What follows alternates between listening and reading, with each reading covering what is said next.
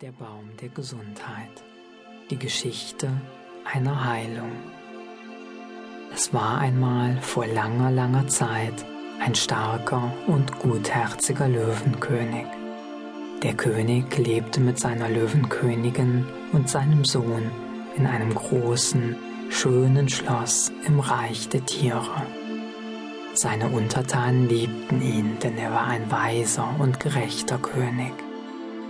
Der ganze Stolz des Königspaares war ihr Sohn und späterer Thronerbe.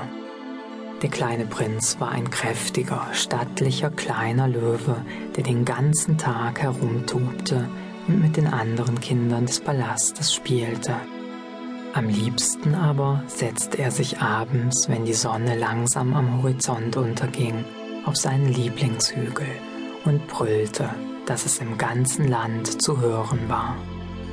Doch eines Tages wurde der kleine Löwenprinz sehr krank.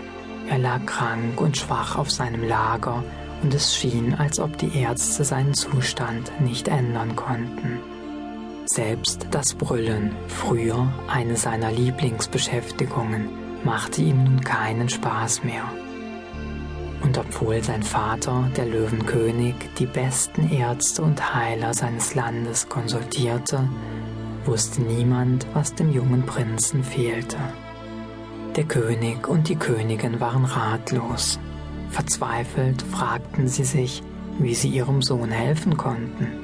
Schließlich ließen sie sogar die Zauberer des Landes vorsprechen, um zu erfahren, ob diese ein Heilmittel wüssten.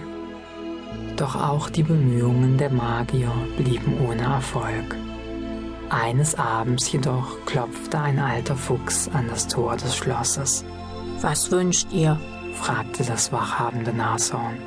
Ich komme von weit her und bitte um ein wenig Brot und Milch und ein Lager für die Nacht.